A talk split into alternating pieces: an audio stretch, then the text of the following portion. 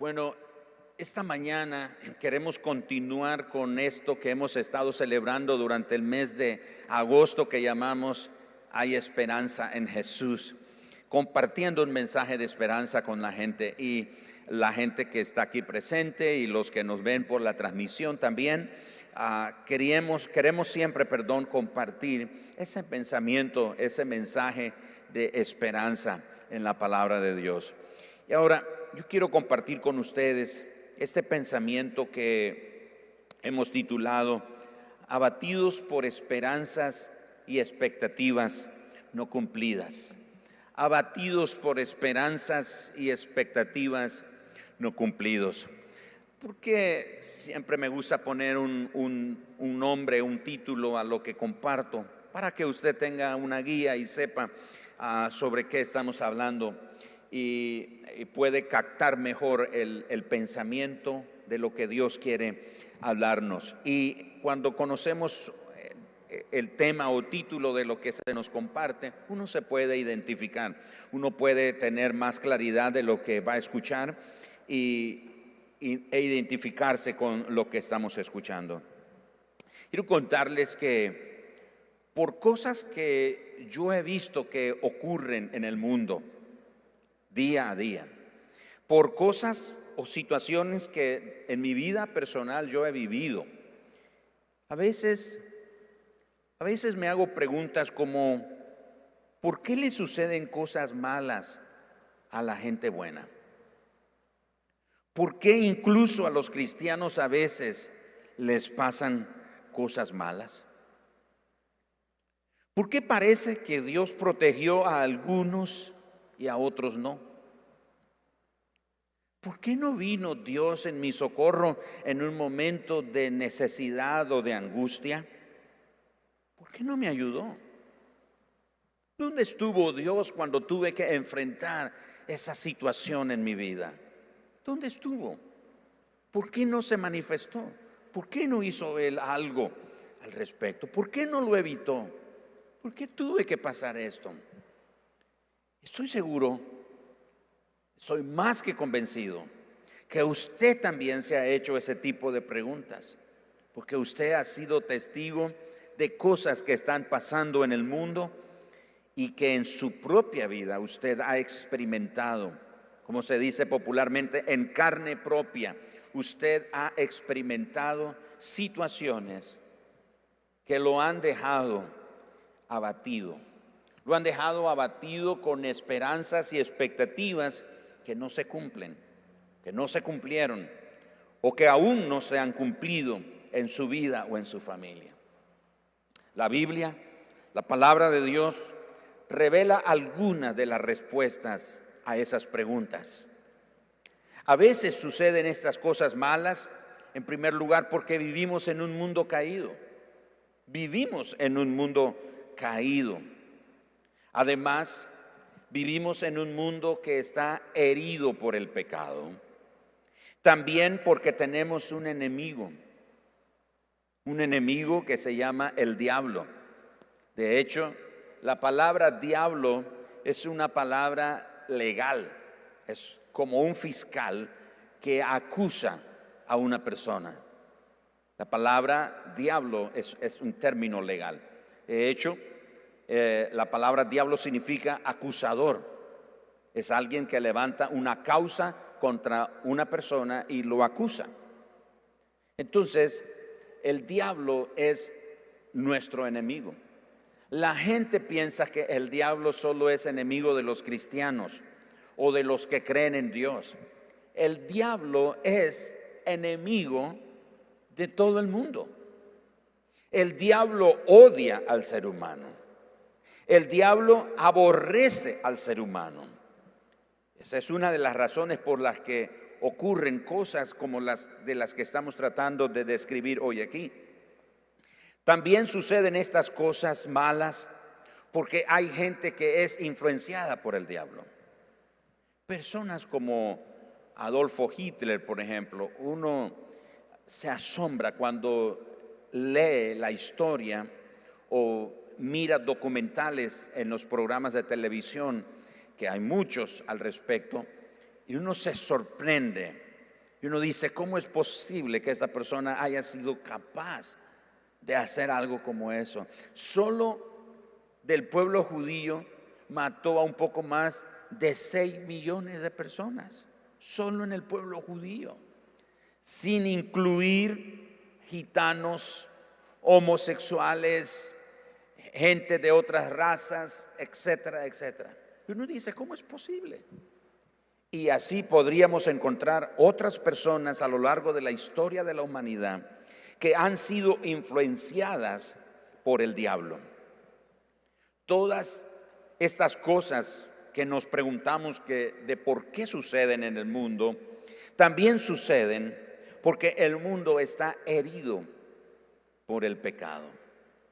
Y lo podemos entender ahora con este contexto de ah, la pandemia la gente, mucha gente está infestada o contagiada. Entonces dice, bueno, hay que ponernos una vacuna. Y las personas piensan, bueno, si me pongo la vacuna voy a estar mejor, voy a estar protegido. Y por supuesto, ese es el propósito de una vacuna. Pero el pecado es como ese virus, contagia a todos. El mundo está herido por el pecado, está contagiado por el pecado. Y la vacuna contra esa maldad llamada pecado es la sangre de Jesucristo. Es el sacrificio perfecto que Jesús ofreció en la cruz del Calvario. Así que, otra razón por la que suceden las cosas de las que estamos hablando es que este no es el mundo que Dios creó. En el principio creó Dios, dice la Biblia, los cielos y la tierra, y todo estaba tan ordenado, todo estaba tan bien en el paraíso, el lugar que Dios creó. Así que el mundo en el que vivimos no es el mundo que Dios creó, en el sentido de eh, el rumbo que está tomando, la forma en la que viven las personas. Muchas de las cosas malas que vemos suceder definitivamente son por causa del mundo y porque hay pecado en el mundo. Son por causa del pecado que existe, que abunda en el mundo. Por ejemplo, en un asalto, en un robo, la maldad está ahí. En una violación, cuando hay abusos de todo tipo, cuando hay guerras. Ahora mismo en Afganistán ustedes han visto las noticias seguramente, todo lo que está sucediendo.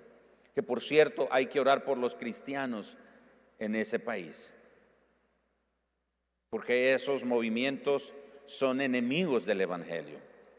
Ellos no creen en Jesús. ¿Usted ve la diferencia?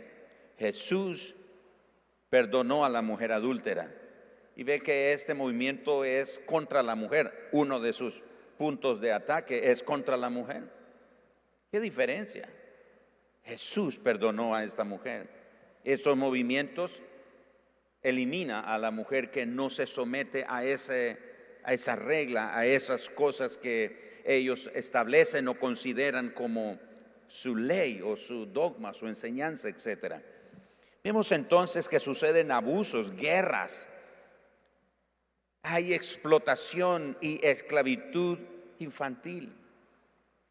No sé si ustedes se han percatado en las noticias, pero hay un, hay algo raro moviéndose en nuestro ambiente y no tan lejos de nosotros, secuestrando jóvenes o secuestrando mujeres. Recientemente apareció una joven nicaragüense del departamento de Carazo muerta en Costa Rica. Había desaparecido y apareció muerta ahí. Uno se pregunta, ¿por qué suceden todas estas cosas? ¿Por qué está sucediendo todo esto? ¿Por qué está eh, la trata de personas, la explotación, la esclavitud de los niños? Lo cierto es que hay muchas personas influenciadas por lo malo en este mundo. Personas influenciadas por el diablo. Y por esa influencia es que suceden cosas malas. Entonces la gente se pregunta, ¿dónde está Dios cuando están ocurriendo todas estas cosas? Porque el diablo quiere hacer creer a la gente que Dios es malo. La gente, el diablo quiere que la gente se enoje contra Dios, porque Dios no hizo nada para evitar las cosas que las personas están viviendo. El diablo odia al ser humano. ¿Y sabe cuál es la razón por la que el diablo odia al ser humano? En primer lugar, porque el ser humano fue hecho a la imagen y semejanza de Dios. Esa es una de las razones principales por las que el diablo odia al ser humano. El diablo odia al ser humano. Si alguna persona piensa que el diablo le desea lo mejor, que el diablo le va a desear que le sucedan cosas buenas, es la mentira más grande.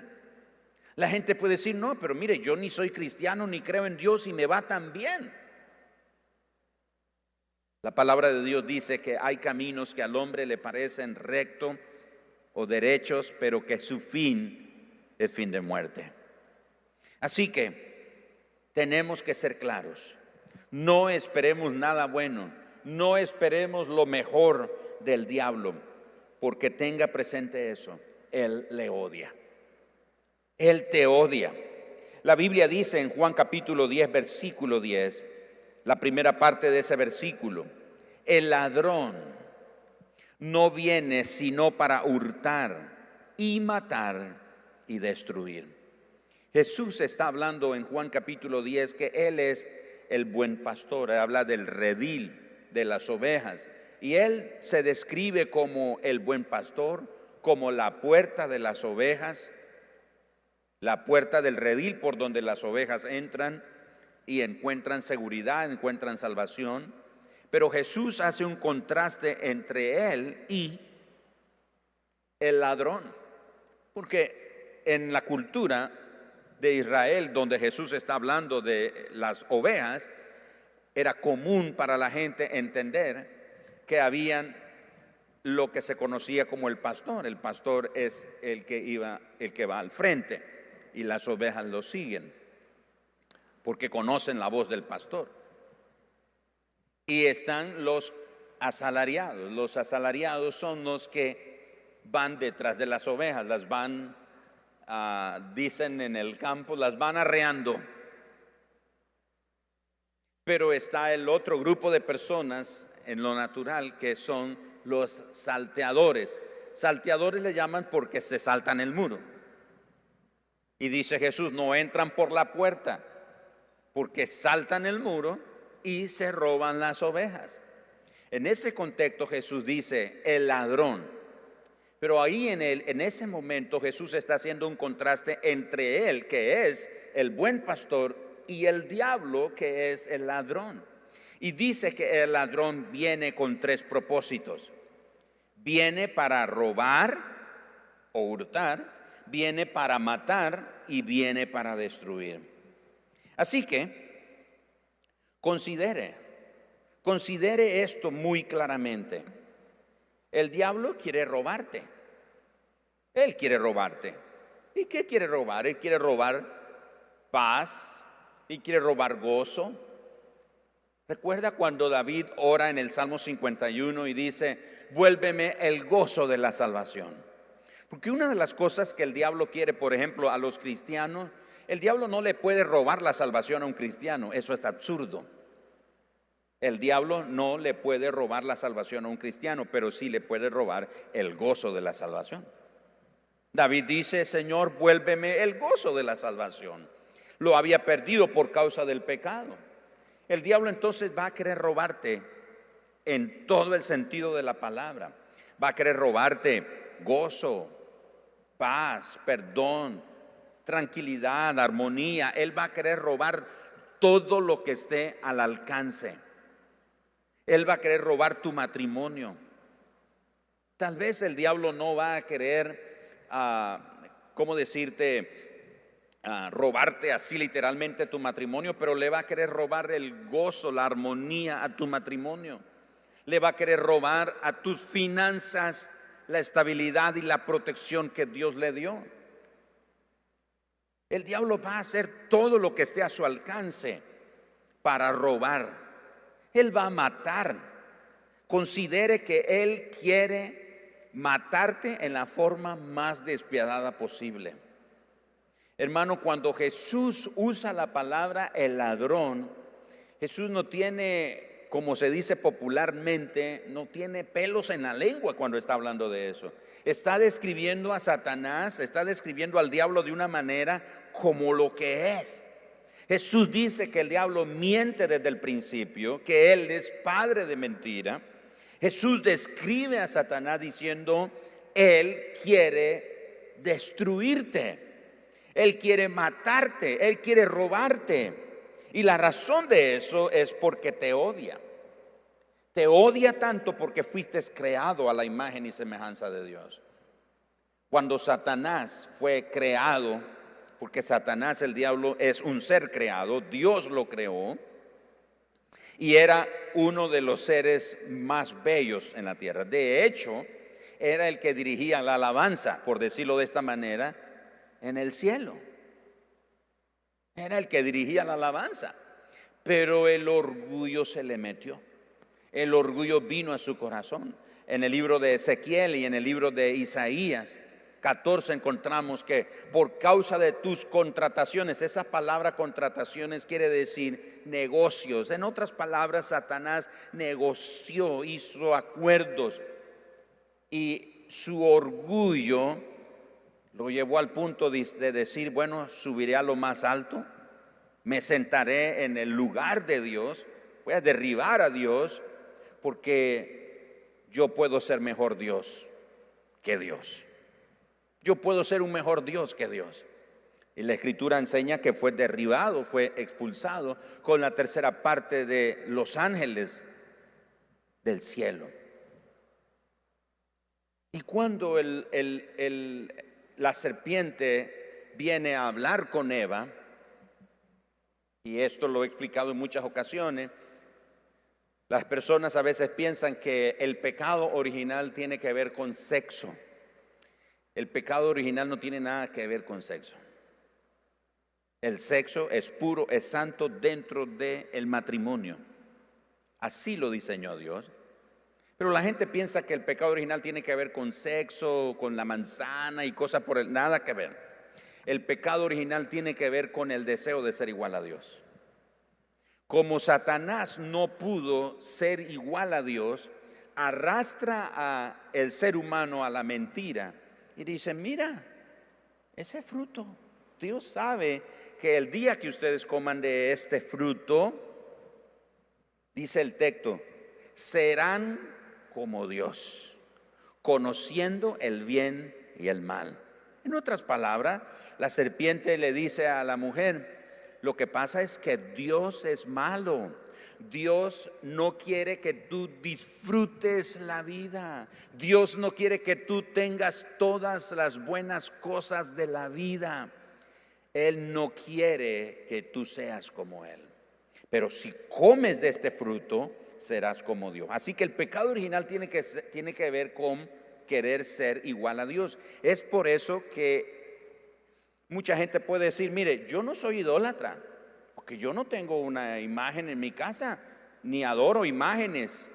No tenemos que tener una imagen para ser idólatra, porque el mayor punto de idolatría puede ser nuestro propio yo.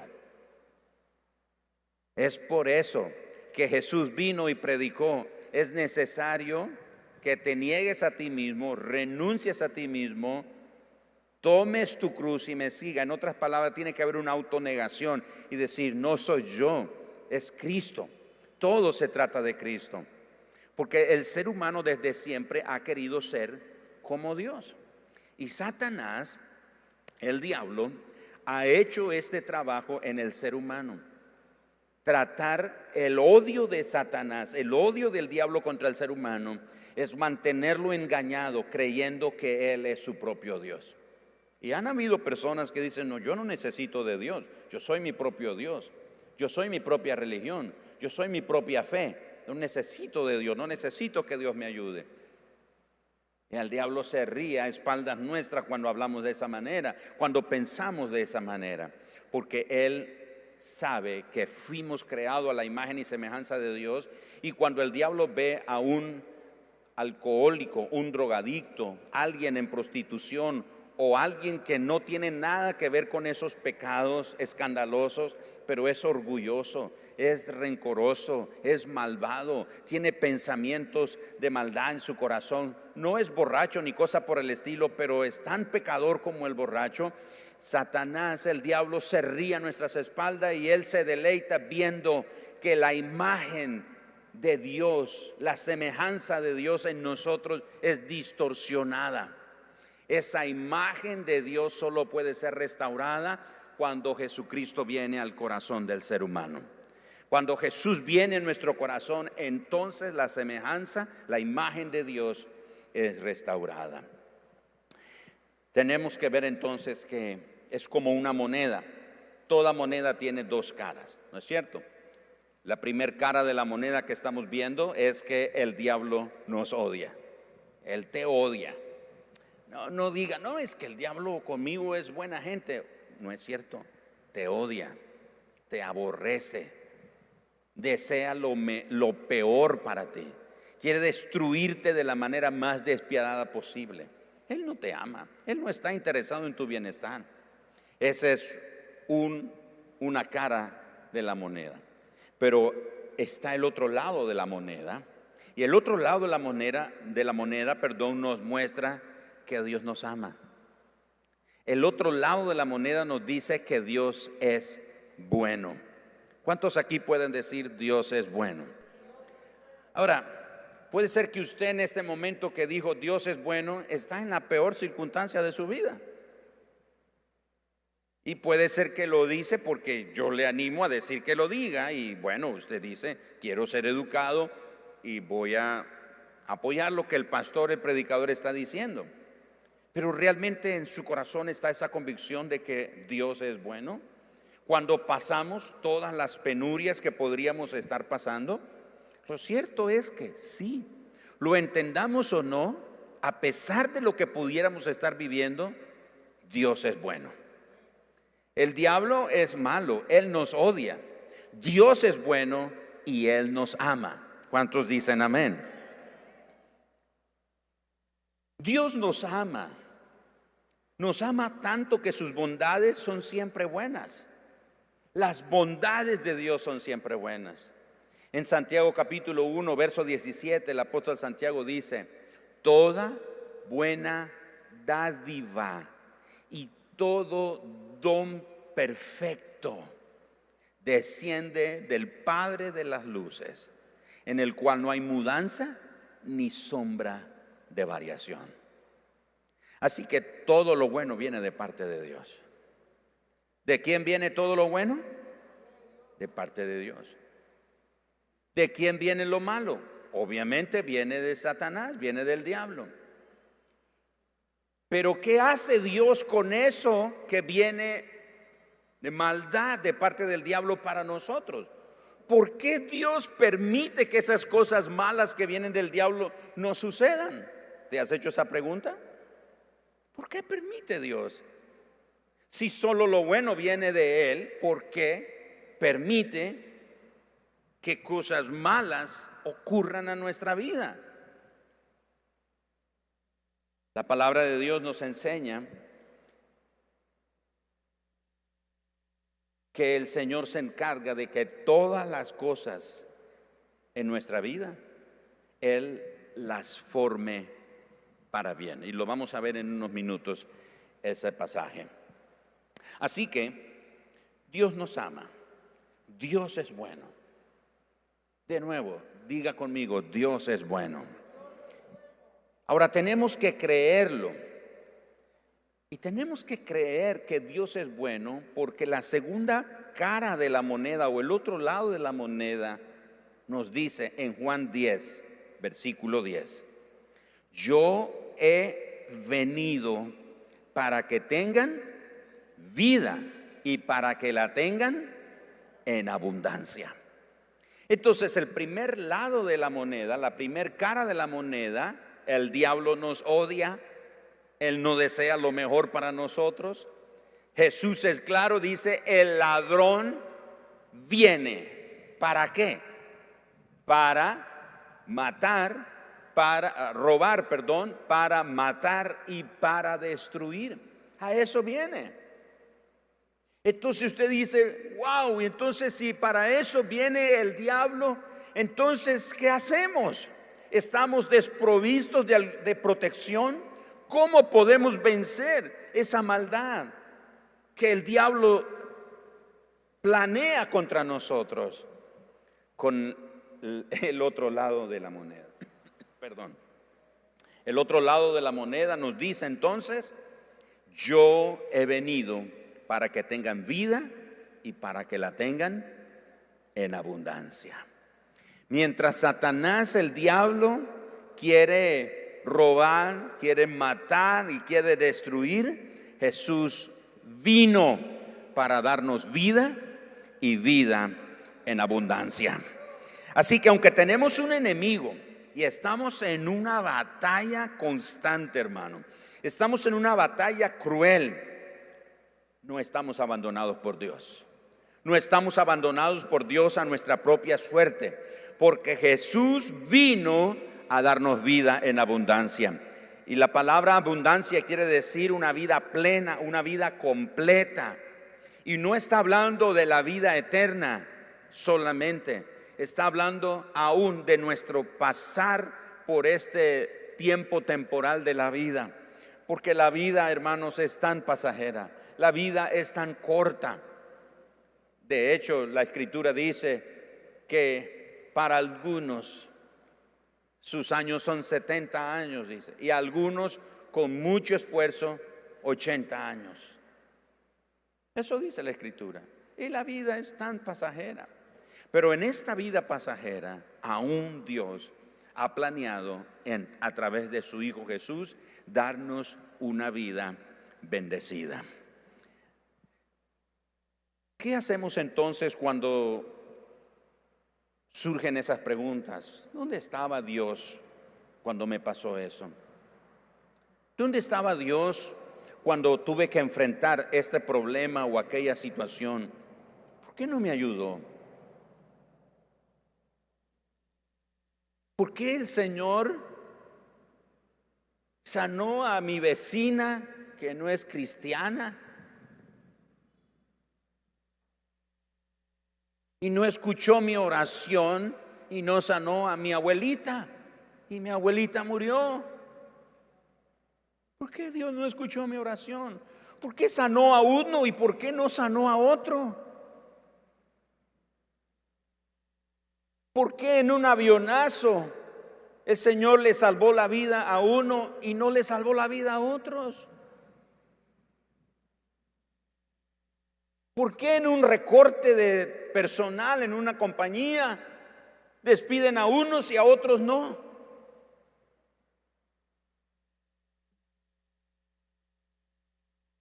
Hay gente que te puede decir, bueno, quizás debiste haber hecho algo malo en tu vida. Seguro estás pagando algún pecado. ¿Por qué crees que te ha pasado esto?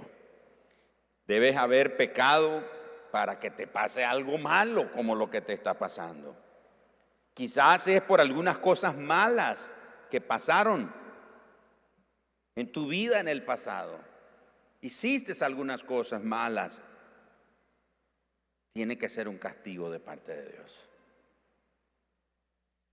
Estoy aquí para decirte, no, así no son las cosas. Así no funciona con Dios. ¿Sabes por qué? Porque tenemos una gran promesa de parte de Dios. Y la promesa de Dios es que aunque sucedan cosas malas, Él puede tornar cualquier circunstancia mala en algo bueno. Quizás ciertas cosas son permitidas en nuestra contra, como lo hizo con Job. ¿Se acuerdan? Dios lo permitió. ¿Fue el diablo? Sí, el diablo fue el instrumento, pero Dios lo permitió. Quizás ciertas cosas son permitidas en nuestra contra, pero Dios las convierte en bendición para nosotros y para su gloria. Cuando estuve en Costa Rica las semanas pasadas, compartí con los pastores ese pensamiento de Romanos 8:28. Y Romanos 8:28 revela a tres grupos de personas, los que han leído lo que dice Romanos 8:28. Pero es teoría para ellos Romanos 8:28. ¿Y qué dice Romanos 8:28? Y sabemos que a los que aman a Dios, todas las cosas les ayudan a bien. Hay gente que ha leído ese pasaje, pero nunca ha estado en el punto de comprobarlo. Es una teoría para ellos, es una promesa en teoría, pero en ese pasaje se revela a un grupo de personas que está pasando, como se dice popularmente, el Niágara en un taurete. Está enfrentando una y mil situaciones en su vida, en su economía, en la salud, en el hogar, en el matrimonio, perdón, en, el, en la economía, en el empleo, personas que se preocupan y dicen, ¿por qué me está pasando esto? son gentes que están ahí parados, están comprobando en su vida diaria lo que dice Romanos 8:28. Pero luego están los que ya lo pasaron. Los que ya lo pasaron. Y los que ya lo pasaron leen ese pasaje y ellos dicen, ¿saben qué? Yo doy testimonio que lo que ese pasaje dice es cierto. Entonces, a veces pensamos, bueno, ya pasé la prueba, quiere decir que ya no lo voy a volver a pasar. No, no es así. Imagínense ustedes que yo estoy en Costa Rica hablando eso el día martes y el día miércoles que regreso a mi casa, me encuentro con la situación de mi hijo.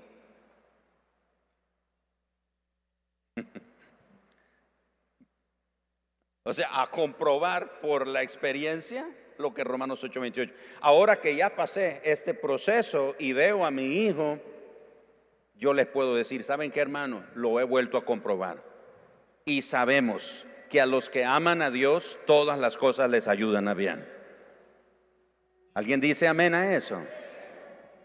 Así que el diablo te odia, desea lo peor para ti, desea robarte, matarte, destruirte. Pero Cristo vino para darte vida y vida en abundancia. Y aunque pases momentos en tu vida donde ciertas cosas malas son permitidas de parte de Dios, Dios se encargará de que eso malo redunde para bien tuyo y para la gloria de su nombre. Es increíble. Por más que el diablo quiera destruir al ser humano, no lo puede hacer si el ser humano corre a Dios. Si tú estás en una situación en tu vida, donde estás experimentando esperanzas y expectativas que no se cumplieron y estás abatido por lo que el mundo está haciendo en tu vida, porque estás pasando un sinnúmero de males y te tienes un montón de preguntas en tu mente y la primera es, ¿dónde estaba Dios cuando yo estaba pasando esta situación? ¿Por qué no me ayudó? ¿Por qué no me defendió? ¿Por qué no envió su ángel? ¿Por qué no envió su, su, eh, su promesa? ¿Por qué no se cumplió su promesa en mi vida? Tengo que decirte, aunque el diablo trate de hacer todo lo que esté a su alcance para que el mal nos destruya, Dios lo va a permitir algunas veces y Él se encargará que todo redunde para la gloria de su nombre. Me encanta cómo empieza Romanos 8:28. Y sabemos, ese y sabemos no es, y sabemos porque lo leí. Y sabemos porque me lo contaron. Y sabemos porque lo escuché por ahí.